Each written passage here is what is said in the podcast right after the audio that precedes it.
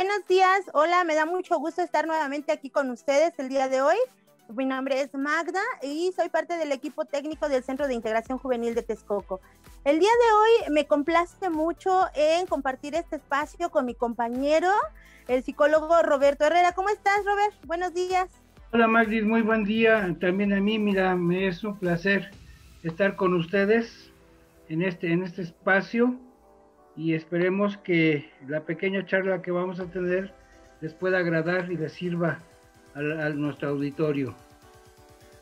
Así es, como siempre, pues tratamos de llevar a ustedes temas con los cuales eh, se puedan identificar, pero además en los que ustedes puedan encontrar estrategias que les permitan hacer frente a situaciones cotidianas, ¿vale?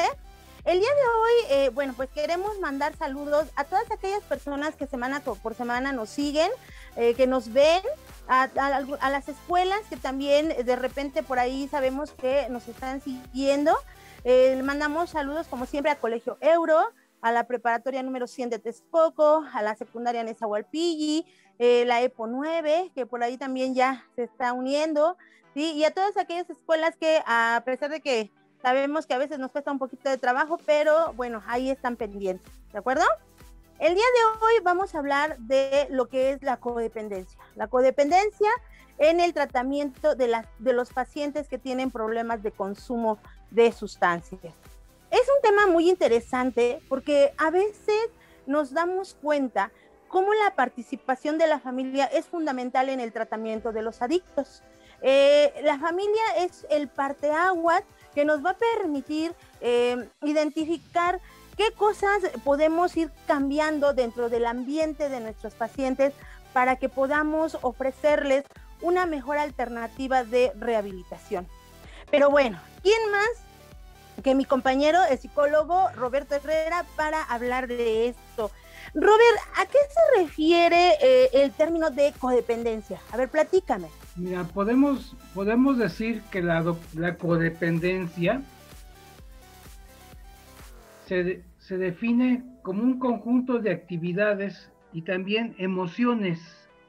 Vamos a manejar emociones en este tipo de situaciones. Actividades y emociones que llevan a una persona a involucrarse de un problema de, de otra persona con la que, con la que se va a vincular afectiva, afectivamente. Ah, ok. Eh, esto, esto, podemos, esto podemos decir que, vamos, vamos a decirlo en palabras cotidianas, que es una, una correlación, una correlación y una, a veces se vuelve una dependencia de una persona a otra en determinado momento. Pero aquí también va, vamos a ver que lo que nos, lo que, lo que nos lo mueve a este tipo de situaciones son las emociones, las emociones que tienen en determinado momento.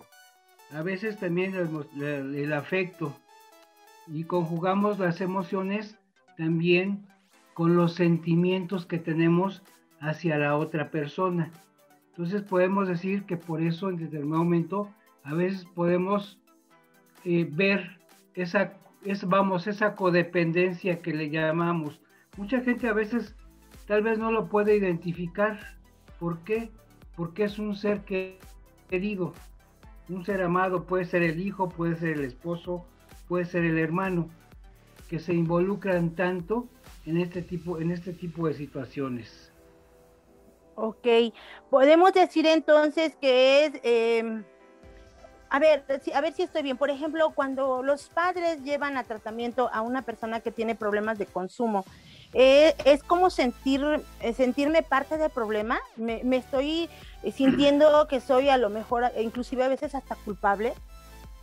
Sí, posiblemente sí también. Eh, vamos, vamos a decir que a veces los, los padres sienten una culpabilidad acerca de eso porque muchas veces se preguntan, ¿qué, qué, me faltó hacer?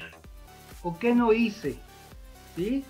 o, a qué horas, o a qué horas lo descuidé. ¿Con qué? Y en determinado momento eh, a veces dicen, ¿con qué tipos de amigos, con qué tipos de amigos se juntan? Y yo no los conozco. Entonces sí empieza, como dices, una, una especie de sentido de culpabilidad en este tipo de situaciones.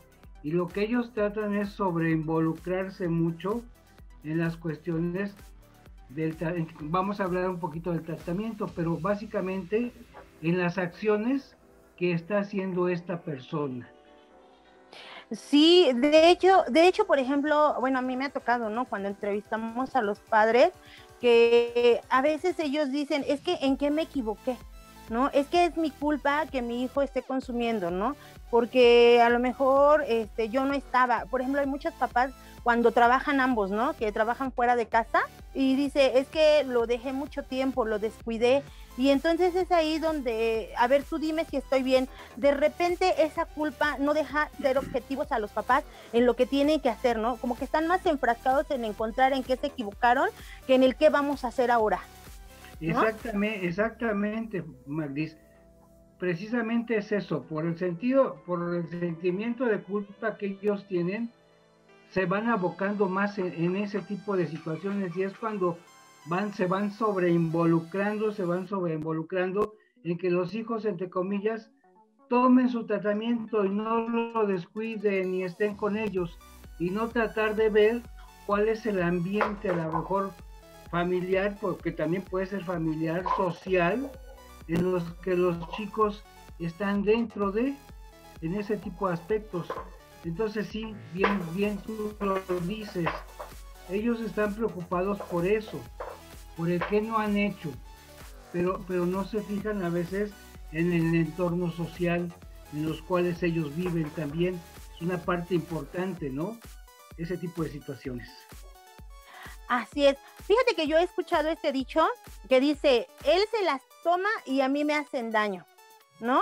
Por ejemplo, hacen alusión a cuando un alcohólico de repente él es el que se toma las copas, él anda en su mundo, anda, entre comillas lo dicen, ¿no? Anda feliz en su consumo, pero yo soy la que estoy sufriendo, angustiada, porque se va a enfermar, porque a lo mejor no sé dónde anda, se puede caer, lastimar, tener un accidente.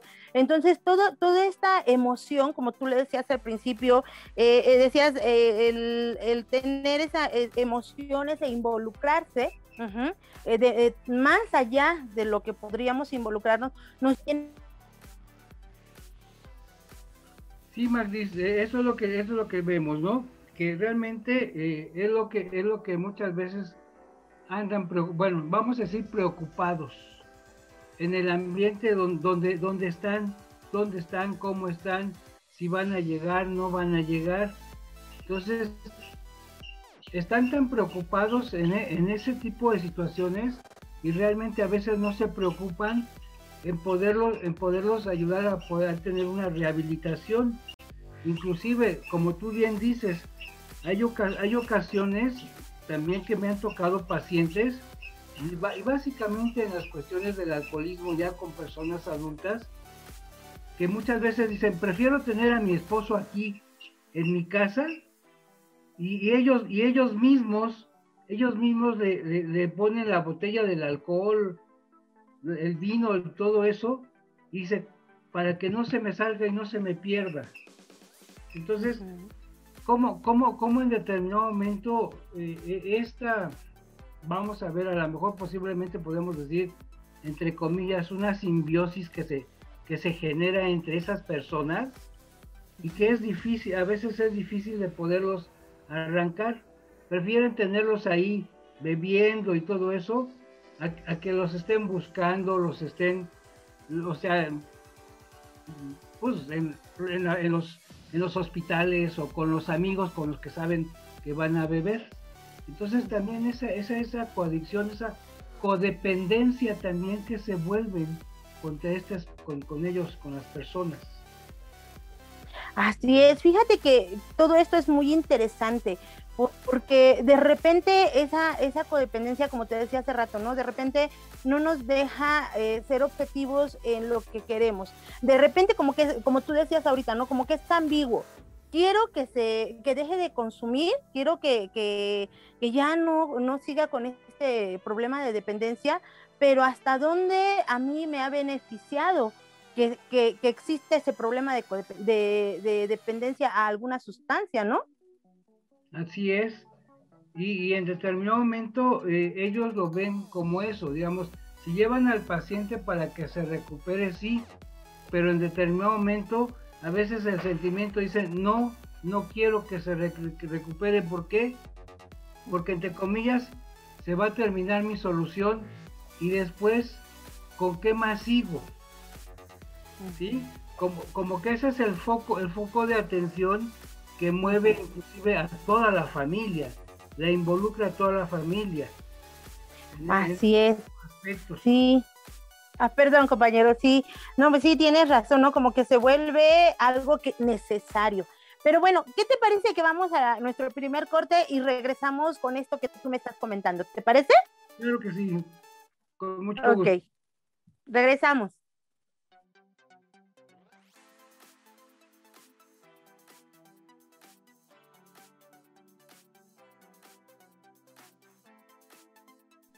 Ok, pues ya estamos de regreso con este tema, pues muy interesante. Ok, ya estamos de regreso con este tema muy interesante. Y bueno, aquí, Robert, con todo esto que tú mencionabas ahorita, eh, por ejemplo, la sobreinvolucración de la familia con el adicto cuando está en tratamiento, ¿esto es algo muy común o, cómo, cómo, se da este proceso? Mira, eh, posiblemente a, veces podemos decir que es muy común, es muy común, pero el sobreinvolucramiento es un tipo que se muestra en un, exagerado interés de un de, de, digamos de lo de lo que pasa en, en, muchos aspectos. A veces tratan en determinado momento ese sobreinvolucramiento tratan ellos de poder resolver los problemas de esta persona que tiene, vamos a decir, un problema de adicción. Y también ahí vamos, vamos a ver que en determinado momento eh, lo manejan, también se manejan sobre las emociones, las emociones externas que tienen en muchos aspectos. ¿Para que Para que esta persona esté bien en muchos aspectos. A veces yo, yo, le, yo le llamo o yo le digo que en determinado momento entran a veces hasta a veces en un chantaje, ¿no? En decirle, ok, digamos más a, más a los jóvenes, ok, te voy a comprar la camiseta que tú quieres para que tú vayas a, vayas a tu terapia. Ok, te voy a comprar los tenis, ok, te voy a comprar, te voy a, inclusive te voy hasta comprar tu celular para que no faltes, no faltes a tus sesiones. O sea, cómo, cómo la familia se está sobreinvolucrando o parte de la familia para que esta persona reciba un tratamiento. Y muchas veces los chicos, vamos a decirle que ya eh, hacen un chantaje y en determinado momento a la familia la, la toman y ellos toman una, una situación de una zona de confort. ¿Por qué? Porque dicen, ok, yo voy a mi tratamiento, y voy a obtener a veces lo que yo quiera. Y a veces los chicos deja, no, no dejan de consumir en ese tipo de situaciones. Entonces, realmente sí es una cosa que a veces los papás en muchos aspectos no ven, no, no lo ven por ese lado. Ellos piensan que están eh, tratando de ayudar, pero realmente, ok, están pasándose de los límites de ese tipo de situaciones. Bueno, pero ahorita que te escucho con todo esto, eh, Robert, fíjate que mm, me ha pasado que, que, de repente con los pacientes, ¿no? Eh, les dan para el pasaje, o sea, sí, es esa sobreinvolucración, pero entre comillas, ¿no? Porque, por ejemplo, ok, te compro la playera para que vayas, te compro tu celular para que no faltes a las sesiones, te doy para tu pasaje para que te vayas a tu sesión, pero pues ha llegado a pasar que de repente los pacientes llevan un mes, dos meses sin acudir a sus sesiones y, los papás le siguen dando para el pasaje y para la consulta, ¿no? Y de repente, pues eh, vemos que pues, entonces es como que se, se, sobreinvolucran, pero no asumen al 100% la responsabilidad de que como familia deben de estar pendientes en, en cuanto al acompañamiento también, ¿no? Y me refiero a acompañamiento en estar en su grupo de familiares, pero también en estar presente, ¿no? O sea, ¿sabes qué? O sea, necesito que, que, realmente vayas a tu terapia, que, estar pendiente de que vayas, ¿no? No sé si me explico, ¿cómo ves? Sí, sí, sí exactamente, eh, Magdis. Muchas veces los papás eh, sienten que con, con decirle, ¿sabes qué? Aquí está el lugar a donde te van a rehabilitar, eso, eso es lo que ya ellos ya están, vamos, entre comillas, conformes. O en determinado momento, este, vamos a decir que se, se, sienten ellos que ya, que ya con, con llevarlos y con darles, como tú dices, el dinero y todo eso, ya con, eso es lo que con, con eso cumplieron ellos.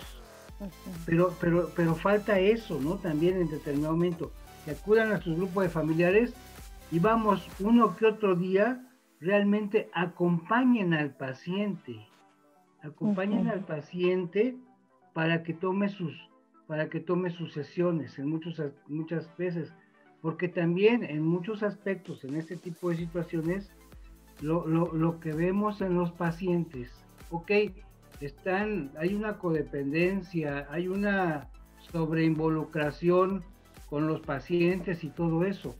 Pero no nada más les hace falta eso a los pacientes. Les hace falta un poquito, o yo digo que un mucho, también de la autoestima que les den a los chicos. Es, una parte, es una parte importante. Sí, me puedo sobreinvolucrar, me puedo ser codependiente y todo eso, pero, pero dentro del seno familiar se siguen manejando el mismo modelo en muchos aspectos, ¿no? Pero ¿qué es lo, qué es lo, que, qué es lo que falta con los chicos? Y normalmente nos damos cuenta, digamos, también ustedes se dan cuenta, que los chicos llegan con una bajo autoestima en muchos aspectos. Entonces, si a los chicos no les alimentamos esa autoestima, pues realmente pueden estar en tratamiento, pueden estar, pueden ir con nosotros y todo eso, pero no están, vamos a decirle, motivados por parte de la familia. Sí se preocupan, pero no hay una motivación por las cuales ellos, ellos puedan decir, ah, sí, me dijeron, me dijeron que te quiero, me dijeron vas muy bien, me dieron la palmadita, me dieron el abrazo, me dieron el beso, que muchas veces nos hace falta las cuestiones de afectividad en muchos aspectos. Entonces, esa es una parte bien importante en todos los, vamos a decir, en todos los pacientes, no nada más en jóvenes, en adultos bien. Sí, fíjate que desde la prevención eh, hablamos mucho de esta parte tan importante, ¿no? Cuando, cuando decimos un árbol, cuando tú lo siembras en tu casa, ¿no? ¿Qué es lo que haces? Tratas de sembrarlo en una distancia en la cual te puede dar sombra, no lo vas a, sembrar eh, pegado a tu barda porque las raíces pueden levantar la barda y, tirarla, ¿no? Entonces tienes que buscar un punto medio en donde ese árbol pues eh, te, beneficie. En el caso de los padres es lo mismo, ¿no? A veces vemos que los hijos ya crecieron, ya están, ya están, nos rebasan en estatura y pensamos que ya por eso son responsables, pero pues todo esto viene desde atrás, ¿no? Desde que son pequeños. Así dice, eso, esto es lo que es lo, principal en muchos aspectos. Normalmente, eh, acuérdate, digamos también, digamos en las cuestiones de prevención, eh, manejamos eso, ¿no? Manejamos también a veces, vamos, no, no, no la sobreinvolucración ni la codependencia, sino simplemente la el fortalecimiento. Como tú dices, el, el árbol, ok, nos va a dar nos va a dar sombra y nos va a dar un, una, un, cobijo. Y que realmente a veces los padres no hacen ese cobijo a los hijos. Exacto. Y como bien lo, bien lo dices, o sea, los van viendo crecer, aunque estén niños que tengan 16 años y ya midan unos 70, unos 80, piensan que ya son adultos y ya son responsables de sus actos. Y muchas veces no es eso. ¿sí? Así es. Siguen siendo unos niños y, y no, a veces no los tratan como niños. porque ya a veces inclusive hasta responsabilidades que ellos no deben de tener. Así es. Ok, compañero. Bueno, pues eh, ya se nos fue el tiempo. ¿Te parece si presentas la canción que vamos a escuchar hoy y vamos a nuestro siguiente corte? ¿Cuál vamos a escuchar, bien, vamos a escuchar una canción de los Beatles que se llama Yesterday. Ok, con esta canción nos vamos, regresamos.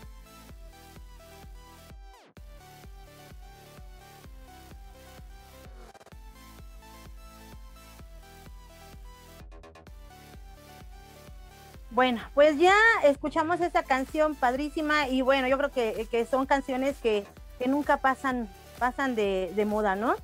Y bueno, pues eh, vamos a, ya nuestro último segmento, vamos a, hablar de esto que, venías ahorita mencionando, eh, de cómo, eh, qué tan importante es el acompañamiento a los pacientes que tienen problemas de consumo, ¿no? Y acompañamiento no nos referimos solo te llevo, te traigo, o te doy, ¿no? sino el estar presentes físicamente. Es como cuando decíamos antes, ¿no? Que había mucho esta, esta disyuntiva entre qué es mejor, brindarles tiempo de calidad a nuestros hijos o cantidad. Pues yo creo que son ambas cosas, tanto cantidad como calidad de tiempo, porque nuestros, hijos siempre nos van a necesitar. Nosotros como adultos este, seguimos necesitando a nuestros padres, imagínense nuestros chicos, ¿no? Bueno, compañero, y, y a todo esto, ¿Qué estrategias podrías comentar eh, tú como Fíjense, bueno, antes de que me contestes, de que me contestes, compañero, fíjense que eh, el psicólogo Roberto es como de los más buscados en el equipo de CIJ Texcoco, ¿no? De hecho, apenas no tiene mucho, tuvimos una supervisión y pues, o sea, todas las felicitaciones al compañero porque es un excelente terapeuta, tiene mucha adherencia con los pacientes y con los familiares también. Entonces, por eso es que a mí me gustaría que pues nos dijeras algunas estrategias con las cuales los familiares podrían apoyar a sus pacientes que tienen problemas de consumo, Robert. ¿Cómo ves? Bueno, primero que nada, Magdis, gracias, te agradezco eh, lo que tú mencionas pero yo, yo, yo siempre digo, ¿no? En muchos aspectos, muchas, muchas veces eh, decimos o muchas veces tenemos en la mente que tenemos la obligación de ir a trabajar. ¿Sí? Y a veces esa, esa para mí no es una obligación. Para mí el ir, el ir a trabajar, no desde ahorita, desde hace ya muchos años, para mí es un deber el deber, el deber de ir, a, de ir a un centro de trabajo. Y mi deber es, por lo menos, dar, dar lo, que uno, lo que uno sabe y lo que uno puede. Y la verdad, cuando lo da uno por gusto, por satisfacción, y porque de repente también, ¿por qué no? Porque vemos de repente caras, caras vemos a los pacientes cuando llegan con unas caras así como que todos deprimidos, todos, todos mal encarados, todos enojados. ¿Por qué? Porque sabemos que a veces los mandan de las escuelas, los mandan los papás. Poca gente ya realmente va por, su propia voluntad y de repente conforme va pasando el tiempo y todo eso, vas, vas viendo las caras de estas personas en muchos aspectos. Yo siempre digo también una, una cuestión de que si rehabilitamos, y aquí estoy hablando en forma general porque el equipo tiene mucho que ver, si rehabilitamos a una persona, rehabilitamos a una familia. y, que la, familia es lo más importante. La familia, sabemos, es la base principal de una, de una sociedad. Entonces, ¿qué, estrategias podemos, podemos tener? Primero que nada, eh, tratar no de convencer al paciente, sino realmente que vea el paciente que a la hora que está consumiendo cualquier tipo de sustancia, va a tener un, va a tener un problema él en determinado momento.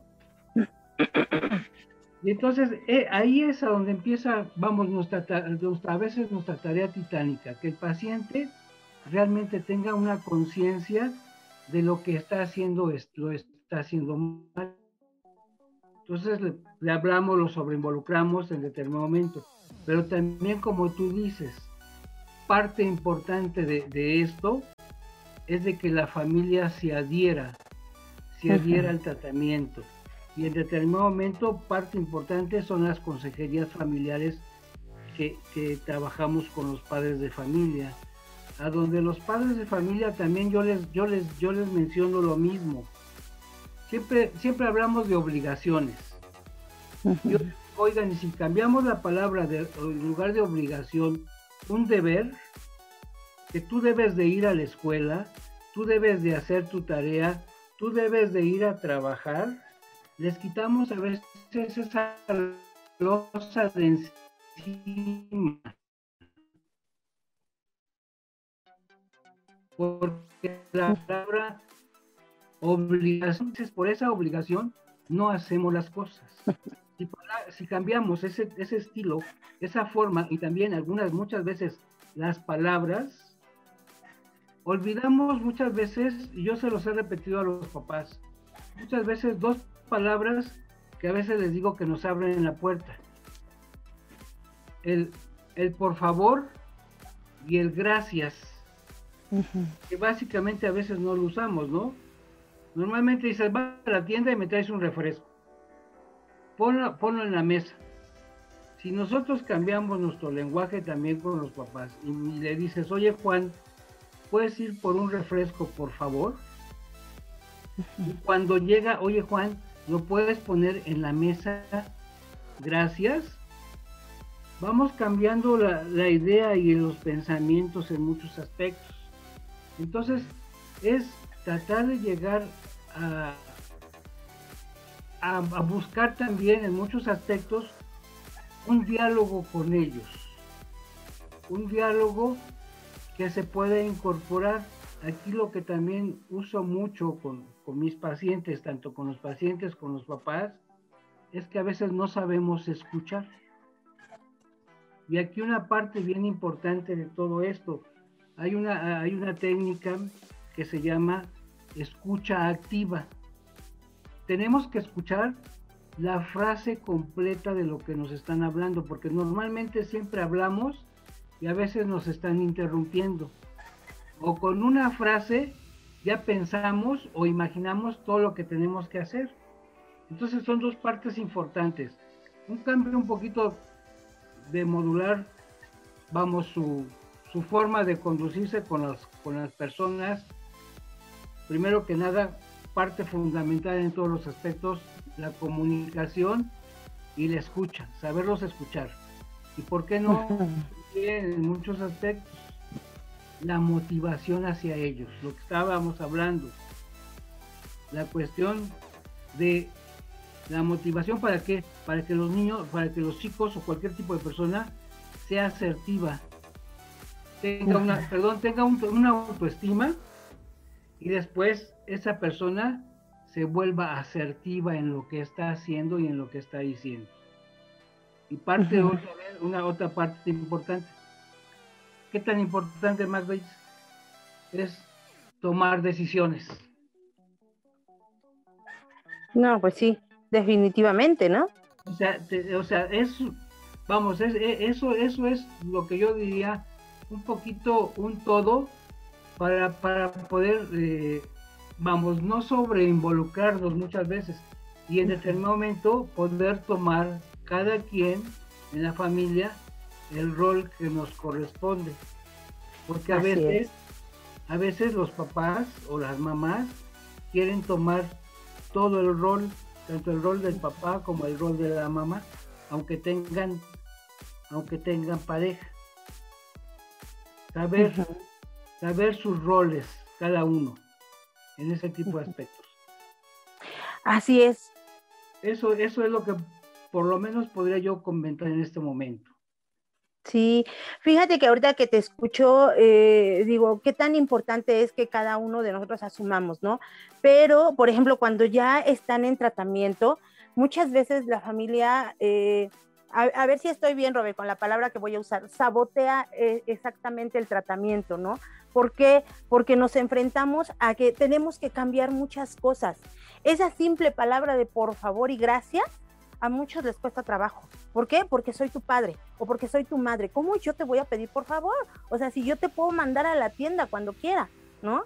Y entonces, cuando tú le dices a los papás, es que también ustedes tienen que cambiar esa parte, bueno, no te lo dices con estas palabras, pero pues es, o sea, es algo como más que obvio, ¿no? Que, que el implementar esas estrategias nos va a permitir tener una mejor comunicación con los hijos. Ahí es donde de repente como que hay esa resistencia, ¿no? Esa resistencia al cambio. Y es cuando muchas veces tanto los familiares como los pacientes llegan a, a desertar del tratamiento. ¿O estoy mal, Robert? No, estás en lo cierto, Magdis. Normalmente eso es lo que pasa. El sabotaje, el sabotaje de, la familia. ¿Por qué? Porque con el enfermo se mueve la familia. Y si se cura el enfermo, ya no hay a quien ponerle atención. Exacto, ¿no? Ahora, ¿qué hago?